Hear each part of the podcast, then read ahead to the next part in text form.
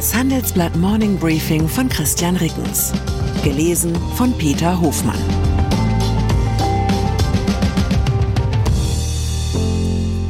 Guten Morgen allerseits. Heute ist Donnerstag, der 6. Juli 2023. Und das sind unsere Themen. Unter Stress. Karlsruhe kippt Zeitplan zum Heizungsgesetz. Unter Strom. Paris rechnet mit deutscher Energiepolitik ab. Unter Dampf. Einblicke in Putins rollenden Hammam.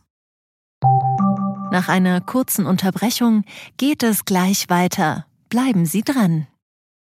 Sie investieren in Aktien, es fehlt Ihnen aber eine klare Strategie.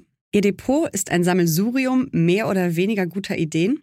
Dann geht es Ihnen wie vielen. Lernen Sie in der Masterclass erfolgreich investieren, alles über kluge Börsenstrategien.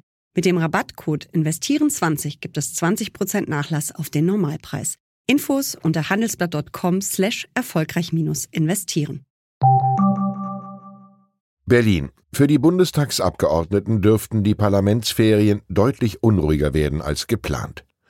Das Bundesverfassungsgericht hat die für Freitag geplante Verabschiedung des umstrittenen Heizungsgesetzes im Bundestag in einem Eilverfahren gestoppt. Die zweite und dritte Lesung dürfe nicht wie geplant in der laufenden letzten Sitzungswoche durchgeführt werden, teilte das höchste deutsche Gericht in Karlsruhe am Mittwochabend mit. Der CDU-Bundestagsabgeordnete Thomas Heilmann hatte einen entsprechenden Antrag gestellt. Heilmann sah seine Rechte als Abgeordneter verletzt. Wegen der maximal verkürzten Beratungen zur Novelle des Gebäudeenergiegesetzes könne man keine Schwächen des Gesetzespakets aufzeigen und ändern. Heilmann sagte nach der Karlsruher Entscheidung, natürlich war ich davon überzeugt, dass effektiv vier Tage Parlamentsbeteiligung nicht unseren Ansprüchen an die Demokratie genügen kann. Die Ampelfraktionsspitzen wollen am Donnerstagmorgen über das weitere Vorgehen zum Heizungsgesetz nach dem Urteil beraten. Handelsblatt Politikchef Thomas Siegmund kommentiert, dass die obersten Richter mit fünf Ja-Stimmen und zwei Nein-Stimmen ein so emotional aufgeladenes Gesetz in letzter Minute stoppen dürfte einmalig in der Rechtsgeschichte sein.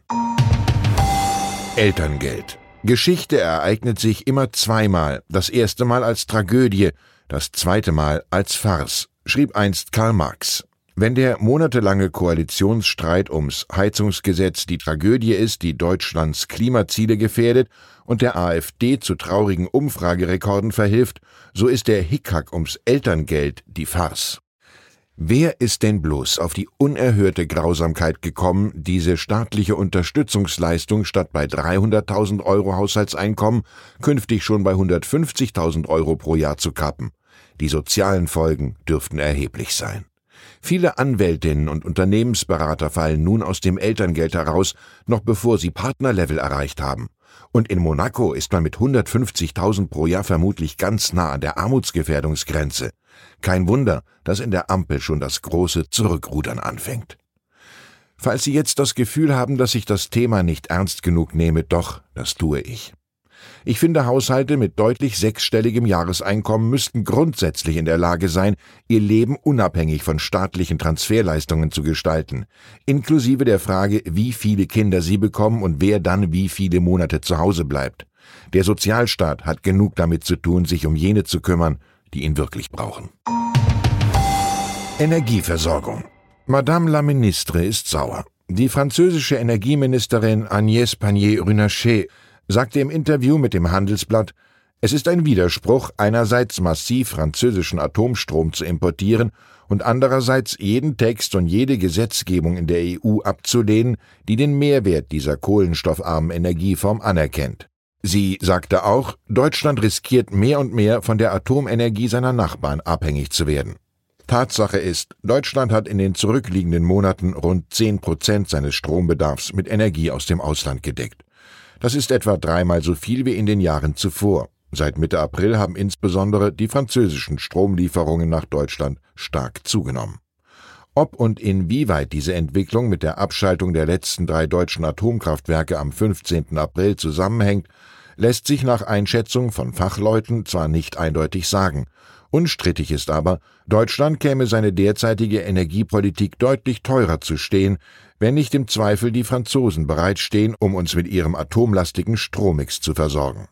Alles kein Problem, dafür haben wir ja den Europäischen Stromverbund, in dessen Rahmen Frankreich auch regelmäßig Windstrom aus Deutschland bezieht. Aber dass man in Paris keine Lust hat, sich gleichzeitig von den Deutschen die Atomkraft madig machen zu lassen, erscheint nachvollziehbar. Die deutsche Haltung erinnert an einen Abiturienten, der montags bis freitags auf seine Bonzeneltern schimpft, sich aber am Samstag gerne Mamas Mercedes für die Fahrt zur Disco ausleiht. So ähnlich scheint es auch Panier Runacher zu sehen. Sie sagt, Frankreich legt großen Wert darauf, dass jedes Land seinen Energiemix eigenständig bestimmen kann. Wir haben unsere Nachbarn nicht zu belehren, so wie wir auch nicht belehrt werden wollen.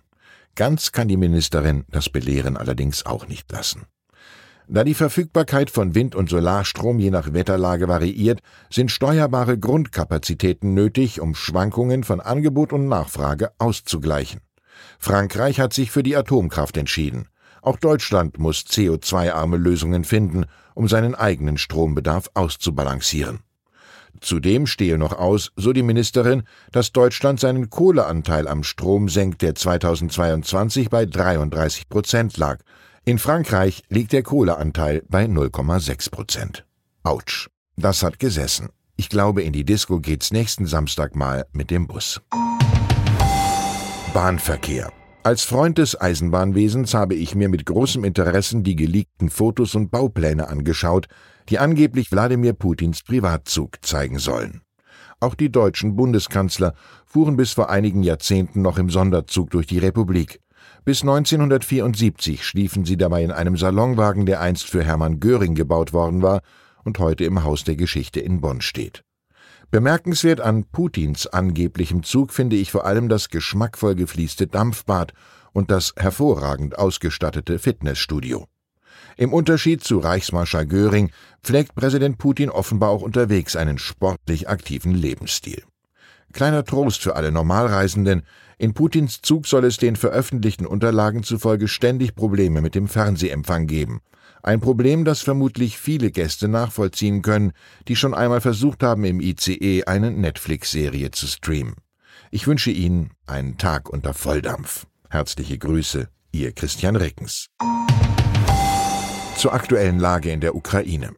Putins Schicksal bestimmt die politische Zukunft von Joe Biden. Die Wiederwahl des US-Präsidenten hängt auch von einer Lösung für den Ukraine-Krieg ab. Kurz vor dem NATO-Gipfel wird klar, weitermachen wie bisher wäre seine schlechteste Option. An diesen sieben Frontabschnitten greift die Ukraine an. Rund um Bachmut machen Kiews Truppen derzeit die größten Fortschritte. Die Lage ansonsten kompliziert, was auch an russischen Barrieren im Süden liegt. Weitere Nachrichten finden Sie fortlaufend auf handelsblatt.com/Ukraine.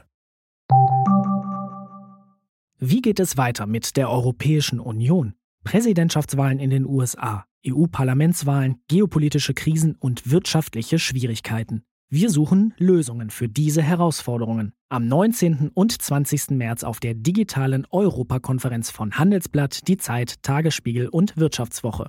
Über die Zukunft Europas sprechen wir mit Bundeskanzler Olaf Scholz, Wirtschaftsminister Robert Habeck und vielen mehr. Kostenlose Anmeldung unter europe20xx.de.